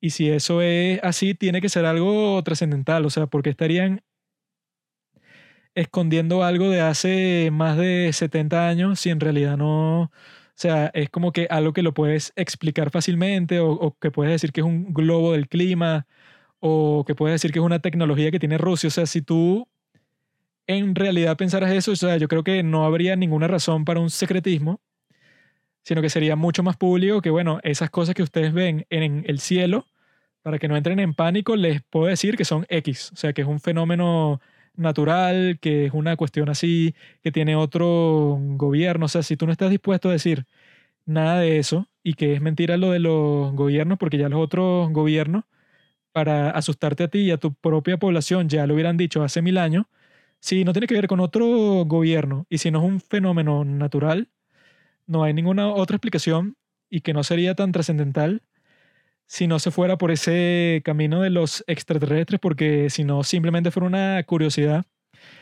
y no algo eso, pues que se creó un estigma que para que nadie esté motivado a decirlo por ahí, a que te hagan una entrevista en donde tú veas que crees en extraterrestres, porque te ves como un loco, pues, porque el mismo gobierno con toda esa cuestión de Roswell y todo lo que pasó, creo fue eso, pues que tú tuvieras miedo para decir que viste algo en el cielo o que tuviste una experiencia toda rara, a ti te parece mejor no decirlo porque van a pensar que estás loco, pues. Eso mucha gente dice que no fue algo que surgió por la sociedad en sí, sino que fue creado porque dicen que en otros países así como China, Rusia y tal, la gente reporta eso todo el tiempo y lo habla en programas de entrevistas y todo. Y nadie los toma por locos, sino que simplemente, o sea, piensan en todo eso como un fenómeno que puede existir y ya, pues, o sea, no piensan que los que creen que existe es que, es que están locos. Entonces, sí, eso es algo particular de, lo- de los Estados Unidos y como han decidido abordar ese tema, eso, todas las flechas apuntan a que ellos saben mucho más de lo que dicen. Y si no lo dicen, ¿por cuál razón tú tendrías un secreto si no es porque eso? Temes que si una reacción del público o temes que mucha gente sea forzada a que cambies tu percepción del mundo por eso, pues. O sea, si estás buscando una razón para explicarla, es eso. Al final, el tema que intriga, ajá, está relacionado con los aliens y todo, pues. Em, la cuestión es también que pienso que es lo que más intriga es el misterio en sí. Eh, y lo de los aliens está involucrado con eso porque si, no sé, si hubiera una foto de un alien así chiquito y tal y que no, si esto se confirmó, esto es así, sería como una reacción totalmente distinta a la que tendría el público, pues, o sea, la razón por la que también se vuelve algo así es porque existe toda una mitología con los aliens y películas y un imaginario completo de historias y cuentos de camino y gente que se relaciona con eso, pues. Y, y por eso es que también crea esa contraposición, porque hay muchos locos metidos en eso y no se puede decir que no y que no. Pura gente así racional, que vivió de verdad experiencias. Hay mucha gente loca metida en ese mundo, o sea, que, bueno, tú mismo me mostraste un documental de un marico que, que se conecta en la quinta dimensión y conoció un feto así de alienígena, pues. Entonces, eso crea un estigma ahí y el hecho de que estén saliendo estas fotos y bromas de gente un poco más respetable es para mí lo que lo termina siendo interesante. Pues si eso no hubiera salido en primer lugar, yo creo que no discutiría nada de esto más allá de E.T. o de una película de aliens o algo que ya estuviera situado en la fantasía, pues. O sea, si no hubiera salido nada de estos reportes o estas cosas, como dije al principio, desde el 2017, 19, en sí creo que este tema nunca me hubiera interesado mm, más allá de una curiosidad, pues. Eh, pero bueno, es eso, hay que ver qué es lo que se revela en junio. Si es que se revela en junio, se revela en julio, como dijo el supuesto profeta. Y bueno, nada, eh, ver si viene el son de paz o qué carajo. Pero el punto es ese, te interesa porque son extraterrestres, no por- porque son ovnis. O sea, porque un objeto volador no identificado podría ser cualquier cosa, pero lo que nos causa interés a todos es que tengan extraterrestres dentro o que sean controlados por extraterrestres remotamente, que es otra posibilidad que han dado, que puede ser un dron, pero proveniente de otra civilización. Si eso no fuera así, a mí no me importaría que no, bueno, hay unas máquinas que vuelan por ahí y nadie sabe quién son y nadie teoriza nada sobre eso, sino que todos van para ese sitio, pues, y si hay muchos locos en e-, ese grupo, bueno, es muy fácil diferenciar cuando es un loco porque eso, por la misma razón que cuando la gente habla de ese tema y si te metes en YouTube a ver cuáles son como que las historias y los videos que más gente le presta atención, son como cinco o seis. Cuando en realidad las historias que deben existir sobre eso deben ser, no sé, millones. Pero las que la gente en realidad se concentra son que si la de David Fravor, la de Bob Lazar, Christopher Mellon, em, personas que, bueno, que sí se ven confiables. Esas son las que nos hemos concentrado también en este podcast, como la de los niños esos de Zimbabue. O sea, que fue algo que vio todo el mundo al mismo tiempo, algo que sería muy difícil falsear porque, bueno, tendrías que colaborar como con 100 personas que fueron parte de todo ese acontecimiento y que es muy improbable que ninguna de esas, luego de décadas, diría que, ah, bueno, sí, o sea, todo, todo fue falso, no lo inventamos por cualquier razón. Entonces ya que exista todo eso, o sea, yo creo que de casos así reales, reales, que la gente se tome en serio, deben existir como 10, pues, pero en realidad todos los otros, bueno, como no hay forma de confirmarlo, puede ser de un loco, puede ser cualquier otra posibilidad, pues, pero de los que son así, pues, más eh, fidedignos, como el de Bob Lazar, pues, que lleva cuando se volvió súper popular, que fue como en el 2015 creo, y ya que fue el podcast de Joe Rogan y toda esa cuestión, ahí fue que esa historia la conoció todo el mundo y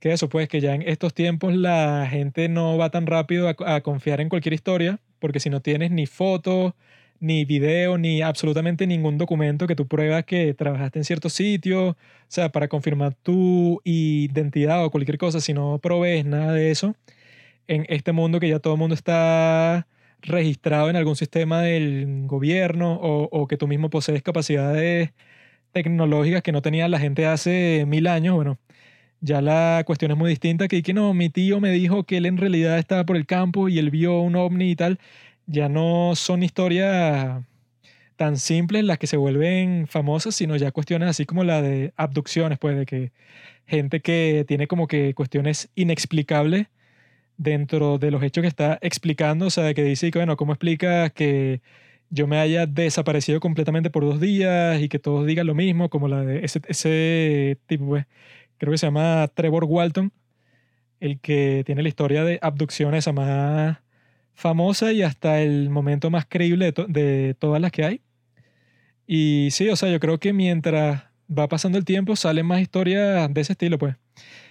Porque eso, más gente cuando ya no hay un estigma así tan grande sobre cuestiones de este estilo, sino que se vuelve mainstream, todos los que tenían miedo de confesar que habían tenido una experiencia parecida también pueden salir a decir qué fue lo que vieron y yo creo que eso es lo que hace que exista como que una presión, que eso lo han dicho mucho, pues que cuando el gobierno también ve que la gente se empieza a tomar todo más en serio y que existen como que unos casos que no pueden controlar, dicen y que bueno, ya como que no va a ser un golpe así tan fuerte para la gente si nosotros le revelamos una que otra cosa a cuando era que, bueno, que si tú le decías eso a un grupo de gente que no estaba como que tan tan fijado en la realidad y que era como que mucho más dado a que la historia de eso, pues que existen de Orson Welles, que si tú le cuentas que hay una invasión extraterrestre, un pueblo, todos se vuelven locos, pues, o sea, piensan que su mundo se va a terminar.